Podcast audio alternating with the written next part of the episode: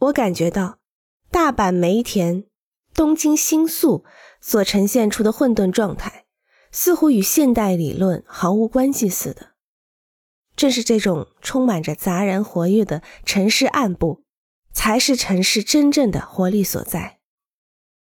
针对现代城市规划的局限性，运用简明的理论对其进行批判，是从1965年发表的克里斯托弗·亚历山大的论文《城市不是树》开始的。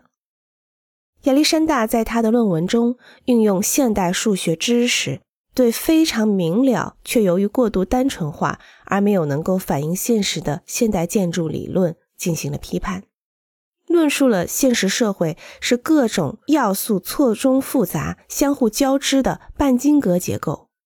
论文简洁明快，逻辑性强，对现代主义的局限性进行了透彻的剖析。的确，即使在二十一世纪来临的今天看，无论是经过怎样精心设计而建造起来的城市，也都会由于现代主义城市规划的单纯功能分区而失去其魅力。就像混入异物而感到混沌一样。想想这些现象，当时亚历山大的批判还是准确的命中了要害的。但是他在这之后提出的设计理论也遇到了阻力。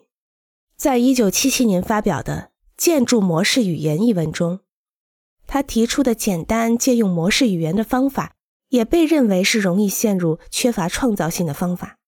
其结果使他也没有能够成为一名新时代的棋手。现代的城市规划只是单单从城市管理的合理性出发，形成了越来越严重的无机倾向。难道在这样的城市中，只能有普遍性下的云质性的压抑空间吗？我困苦地思考着这个问题。